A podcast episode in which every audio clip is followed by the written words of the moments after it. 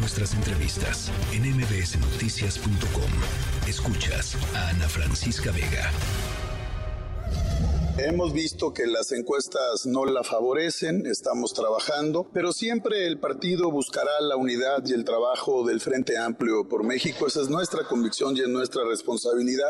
A mí me parece que en la política, quien tiene experiencia en la política sabe que cada dirigente, cada organización está en plena libertad de tomar las decisiones que estime convenientes.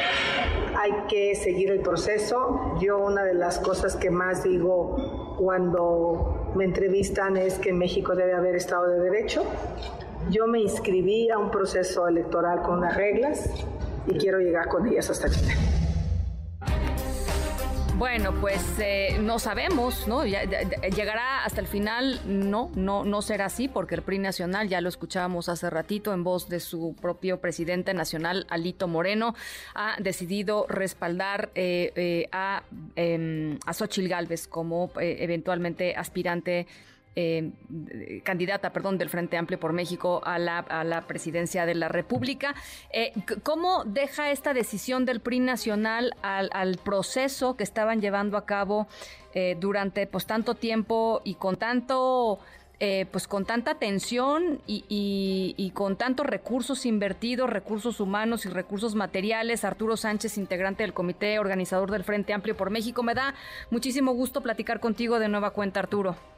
Igualmente, me da mucho gusto, qué gusto. Este, a, ver, ¿cómo, cómo, eh, cómo lo ven ustedes? Lo que, lo que es importante distinguir es que, eh, eh, en efecto, como tú has mencionado, el Partido Revolucionario Institucional tuvo una reunión larga, no debe haber sido nada sencilla, y la conclusión de la reunión la comunicó el presidente del partido y ustedes han dado a conocer con mucha puntualidad cuáles son las, con, las principales consecuencias y conclusiones de ese tipo de, eh, eh, de, reunión. Bueno, ahora, en, eh, lo que el presidente del partido dice es que el partido apoyará, dado la dado la, el resultado de las encuestas, a la candidatura de Xochitl Galvez. Sí.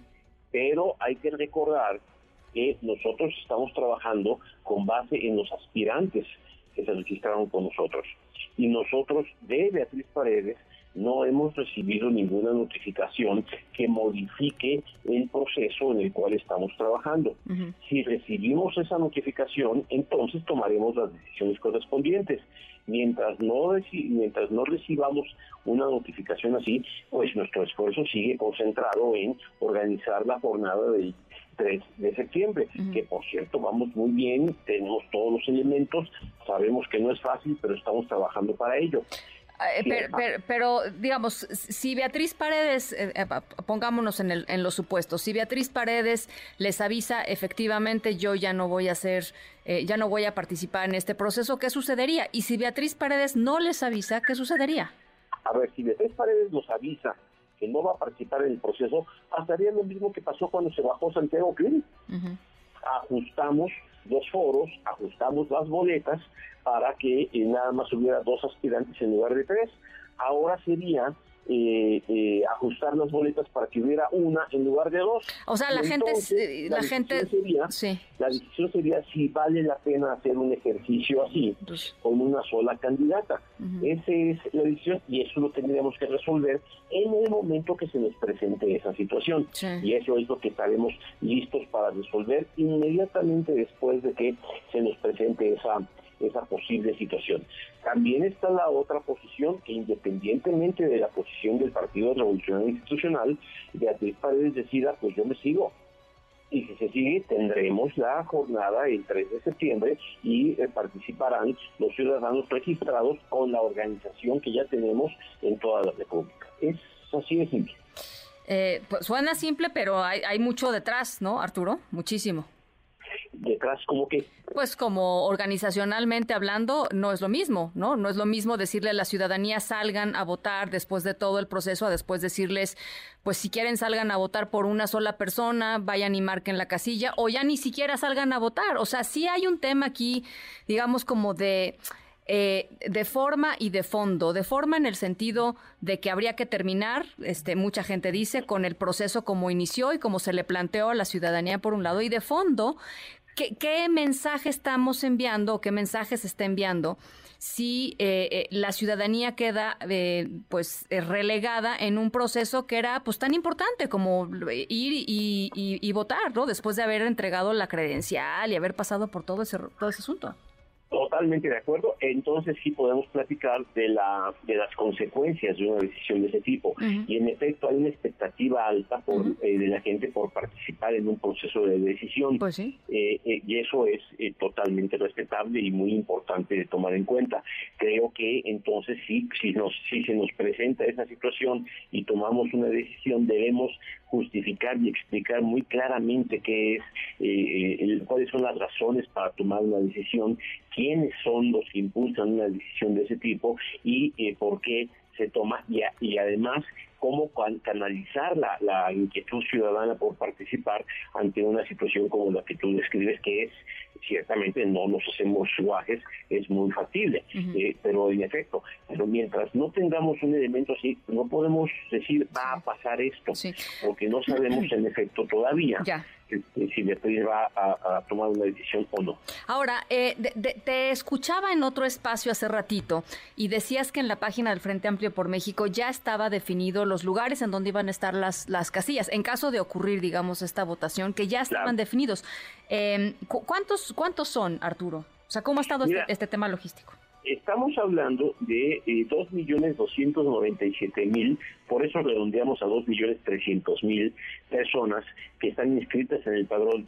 Un padrón ya validado, este, quiere decir que ya eh, se limpiaron todas las duplicaciones posibles, las personas que no podrían participar porque pertenecen a partidos que no están eh, dentro del Frente Amplio por México, etcétera, etcétera. Nos quedan 2.297.000 personas. Es un, eh, déjame decirlo de esta manera, levantamos un padrón de ese tamaño en menos de un mes.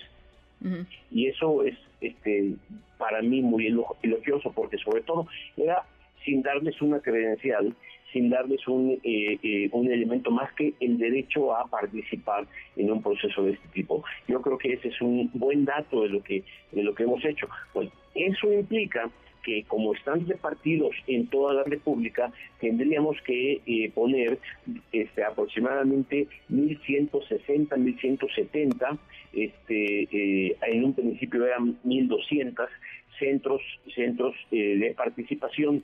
Eh, y en cada centro de participación, dada la distribución de las personas que van a participar, habría un número determinado de mesas receptoras de las participaciones. Al total tendríamos eh, 2.500 mesas receptoras. Y todo eso pues nos habla de un entusiasmo eh, ciudadano. Yo creo que ahí hay otro éxito. Eh, en, eh, no nada más se le pidió a la gente que saliera a una marcha, no nada más se le pidió a la gente que se registrara, sino que además hay mucha gente entusiasmada en participar y en ser funcionarios de mesas receptoras de las voluntades ciudadanas y eso habla muy bien del cambio. El cambio es la ciudad, la sociedad civil está presente en este esfuerzo. Entonces, eh, yo creo que eh, eso nos habla de un proceso realmente interesante, inédito, con características distintas que hay que respetar. Entonces, sí, eh, tienes toda la razón.